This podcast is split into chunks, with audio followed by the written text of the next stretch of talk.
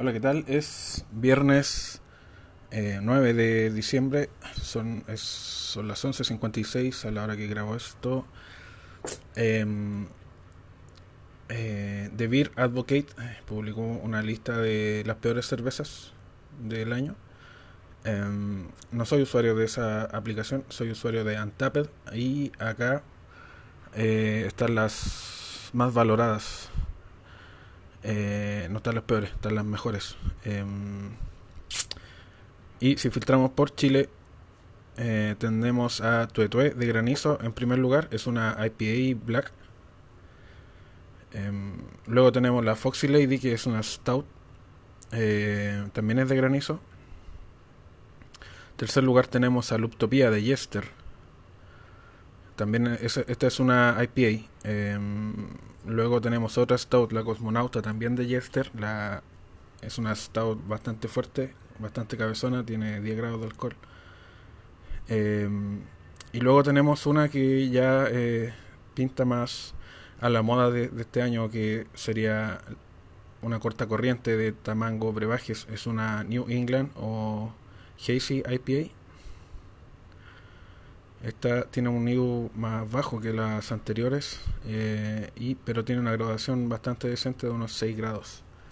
Luego tenemos la bomba 6 de granizo, eh, bomba 4 de granizo, la cuello negro de eh, la stout cuello negro que antes era, estaba dentro de los top top, bajó un poco, pero sigue siendo de las que están ahí favoritas. Y no es que haya bajado calidad, yo creo que van cambiando los gustos de la gente. Y bueno, la lista es larguísima, pero ya tienen la, los top. Eh, si quieren ver la lista completa, está en untapped.com y ahí aparece la, el top, top rating. Eh, sobre eventos cerveceros, mañana, mañana, eh, bueno, desde ayer en realidad y hasta el domingo 11, eh, en el centro ferial del Parque Zabal hay una expo Navidad en Valdivia.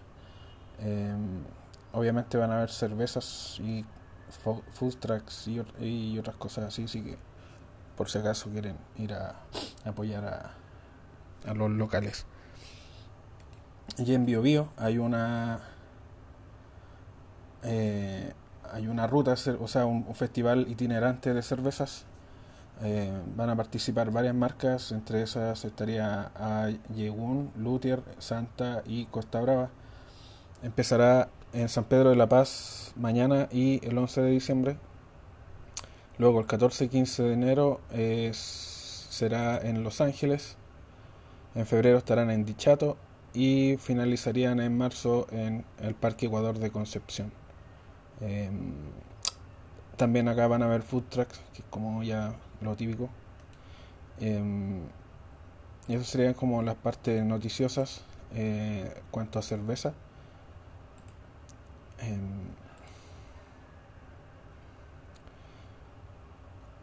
otros temas, eh, bueno, una curiosidad fue que en las protestas que hubo ahora en China, eh, Huawei borraba automáticamente las fotos de, de los celulares, las fotos que tenían que ver con las protestas, así que si tienen Huawei, eh, ya cachan más o menos por qué Estados Unidos era, es o era reticente a esa marca en, en, en, en Estados Unidos, que estuviera, que estuviera gente de, con esos teléfonos en Estados Unidos. Eh, y acá en Chile hay un problema entre la marca y, y, la empresa que distribuye Huawei en Chile, así que no están muy bien las cosas para Huawei, por lo menos eh, acá. Eh, mi hermano era fanático de esa marca, más que nada por la calidad de las fotos. Eh, no sé si se irá a cambiar. Hay un tema con, con la Google, las aplicaciones de Google también que no entiendo bien, así que uh, esa marca, la, por lo menos, eh, ya con eso de borrar las fotos de, la, de las protestas es como, es como una alerta para quienes confían o confiaban en esa marca.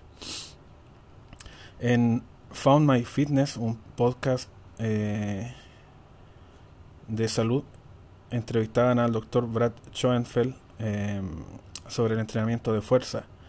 Eh, básicamente él se enfocaba más en el tema de salud ósea eh, y cómo el entrenamiento de fuerza eh, mejoraba la salud en, muchos aspectos, no solamente físicos, aspectos físicos, sino que muchos aspectos más. Eh, él em, eh, recomendaba ejercicios compuestos, es decir, que usaran más de una articulación, ya sea sentadilla,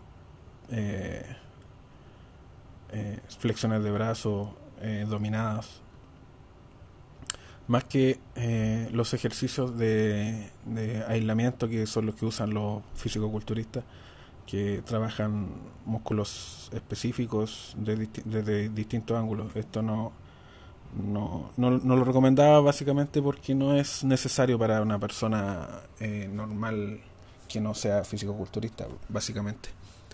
Eh, lo que sí, el tema de salud ósea, recomendaba usar pesos pesados en bajas repeticiones más que usar eh, pesos livianos en muchas repeticiones eh, básicamente porque no hay muchos estudios que, que, se hayan hecho sobre eh, salud ósea y entrenamiento con pesos bajos con pesos livianos en cuanto a la edad decía que nunca es demasiado tarde para comenzar, él ha tenido pacientes de 70, 80 años que tienen una gran mejoría, aunque claro, empezar a los 20 es mucho mejor, eh, como casi todo, incluso aprender algún instrumento musical es mejor aprender de joven.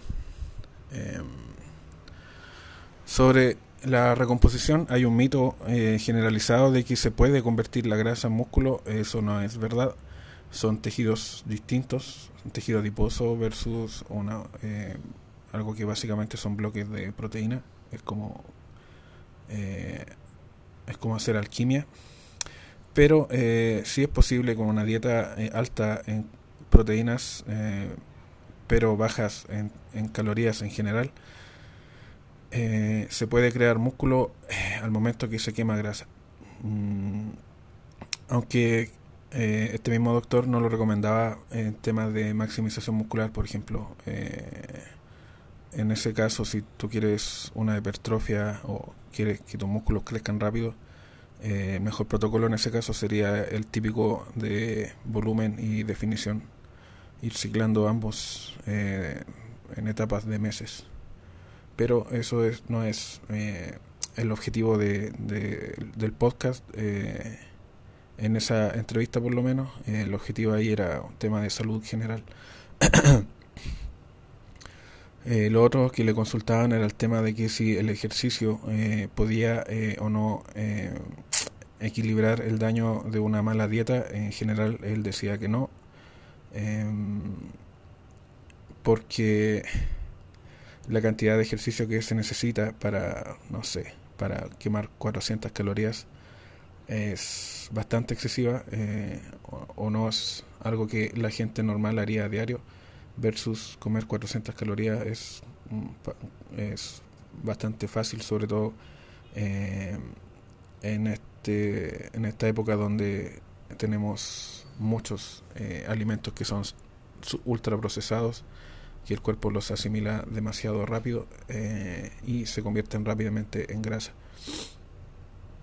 Em, en cuanto a proteína, él recomendaba una, una pesarte, digamos, buscar tu peso ideal eh, y multiplicar eso por 1,5, que serían un gramo, un gramo y medio por cada kilo de peso corporal. Eh, dice que, eh, al contrario de un mito de que altas calorías, altas proteínas eran dañinas. En general eh, puede llegar incluso hasta 3 gramos por kilo y no va a pasar nada. Además que es demasiado caro como para eh, que, que alguien lo haga intencionalmente por eh, largos periodos de tiempo y que eso se vuelva algo riesgoso.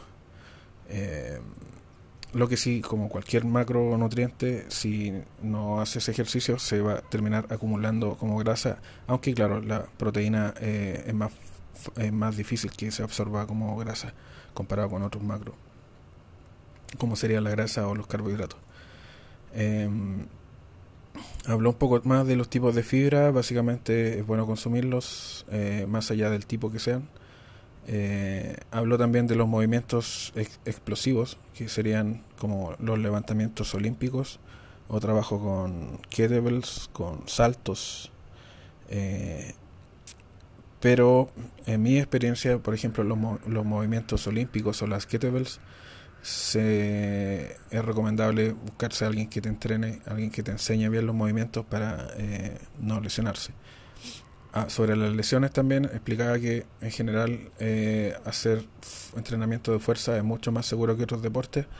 Eh, le causaba curiosidad que los padres o las mamás le tuvieran fobia al entrenamiento de fuerza pensando que su hijo se iba a lesionar, pero no tenían ningún problema en que su hijo jugara a la pelota, donde que es un deporte que por estadística tiene mucho más riesgo de sufrir lesiones.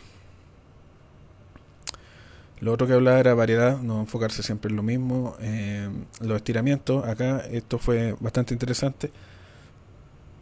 Dice que los estiramientos sí pueden servir para buscar flexibilidad en eh, movimientos que, por ejemplo, uno esté muy restringido, por ejemplo, una sentadilla profunda, donde, no sé, la flexibilidad de los, de los tobillos no es suficiente para eh, llegar eh, a la profundidad que uno requeriría en un ejercicio de sentadilla. Pero buscar la flexibilidad porque sí, no tenía mucho sentido porque básicamente una una articulación demasiado flexible eh, pierde estabilidad. Básicamente eso. Y del yoga decía que puede ser útil eh, como complemento. Eh, hay yogas que se enfocan en la fuerza muscular, pero funcionan solamente en novatos. Después ya el cuerpo se acostumbra a esos movimientos y es más difícil agregarle dificultad comparado con, por ejemplo, un entrenamiento con pesas donde básicamente añade más repeticiones o eh, añade más peso a la barra. Así que eso, eso es en resumen el, esa entrevista. Si la quieren buscar en, en fundmyfitness.com, creo que era, eh, está ahí la entrevista completa. Em, ahora recién en Fitness Revolucionario escuchaba en temas de longevidad también el ejercicio era muy importante en eso, era básicamente mucho mejor que eh, llenarse con suplementos que quizás ni siquiera eh, se vayan a absorber eh, bien. y básicamente en tema de longevidad hablaban de no tenerle miedo a la, a la vejez, sino que vivirla como una etapa más.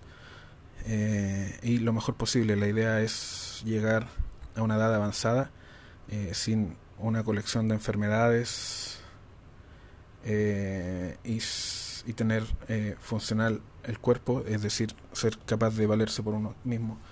Y en eso el entrenamiento desde la juventud era, era clave. En el podcast em, eh, Naked Scientists hablaban de que la población mundial llegó a los 8 mil millones de personas, hablaban de eso del y su relación con el, el, cambio climático y todo lo demás, pero eh, a mí me salieron varias dudas al respecto sobre, bueno, si eh, sigue creciendo la población en algunos países, porque en otros, está, se están, otros países se están envejeciendo, eh, si sigue creciendo la población y eso significaría un riesgo potencial en cuanto a calentamiento global y que mucha gente moriría, bueno, hay, creo, en mi humilde opinión, que se equilibraría un poco el tema. Así que no le veo que eh, tenga interferir. De hecho, China interfirió un tiempo con el, tema de tener eh, solamente un hijo y ahora eso le está causando eh, problemas a, a, China en cuanto a su demografía. Así que eh, no se metan en la vida de la gente. por mucho que intenten hacerlo, no van a resolver problemas y probablemente lo agraven o se traigan un problema adicional. Eh, por último, hace dos días o tres días eh, apareció un artículo relacionado con un estudio que decía que el entrenamiento del músculo soleo, que está por dentro de los gemelos, aumentaba el metabolismo, eh, aumentaba también la tolerancia a, no, no la tolerancia, sino que la sensibilidad a la insulina y otros indicadores que eran bastante positivos. se en los artículos hablaban de que era una, una, gran sorpresa como un músculo escondido y la verdad es que tan escondido no estaba. Hay muchos ejercicios de la eh, eh, de la old school eh, de entrenamiento que son muy antiguos que activan este músculo em, como levantamiento de gemelos estando sentado Em, las indicaciones ahí es completar el estiramiento lo más alto posible, que se estire bien el músculo y usar ojalá pesos que sean bastante pesados eh, sobre tus em, sobre tus piernas eh, para activar de mejor manera ese músculo y por último por último antes de seguir porque tengo que volver al trabajo es que me vi la primera temporada de True Detective, bastante muy buena la serie, bastante buena, me gustó bastante. Esta serie cada temporada es un caso distinto, eh, de hecho cambian los, hasta los actores y los protagonistas en cada temporada. Yo recién me vi la primera, no voy a hacer spoiler, pero eh, si alguien la va a ver, eh, el segundo capítulo tiene, digamos que es a mi gusto el más importante o al que por lo menos hay que ponerle más, más atención a cada detalle, a todos, eh, porque bueno, hay detalles muy buenos y otros detalles que tienen que ver con el caso mismo. Así que ahí en, el segundo capítulo aparecen los arcos que se van a conectar con otros capítulos más en el futuro. Así que eso sería mi recomendación en caso de que alguien quiera ver True Detective. Eso sería eh, en cuanto a el podcast de hoy. Eh, espero que ayer hayan tenido un feriado eh, bueno. Espero que hoy también no les haya tocado trabajar y a los que sí nos tocó tenemos que volver a la, acción. Así que hasta la próxima. chao.